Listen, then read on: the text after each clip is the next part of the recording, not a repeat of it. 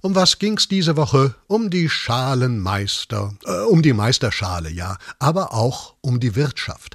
Wir haben äh, ne Rezession, ja. Das heißt, wir kaufen nicht genug. Bitte? Wir kaufen doch wirklich jeden Scheiß. Es darf nur dem Klima nix nutzen, sonst macht man sich am Ende noch strafbar. Beispiel Flugreisen. Ryanair hat so viele Passagiere wie nie zuvor. Oder Pkw, Allradautos verkaufen sich immer besser, gehen weg wie warme Gletscher.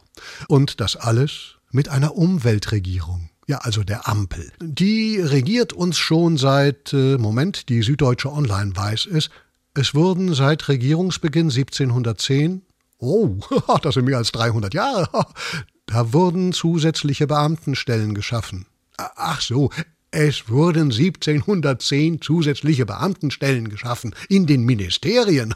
Das ist aber auch.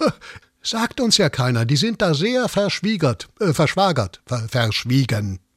An die große Glocke hängt man lieber die Kleber, denn sie sind böse.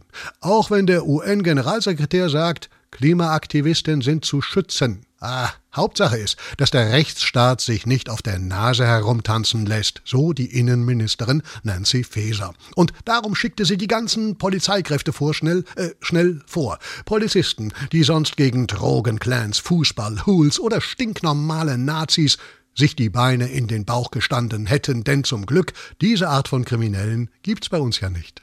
Äh, zumindest kleben sie nicht. Sie sind sogar sehr mobil und mobil sein ist gut. Und, äh, was wollte ich sagen? Nasentanzverbot ist auch gut. Olaf Scholz sagt, die Klimaklebenden sind völlig bekloppt. Demnächst von ihm weitere große Sätze. Mainz 05 ist Meister oder die Rente ist sicher. Ich freue mich.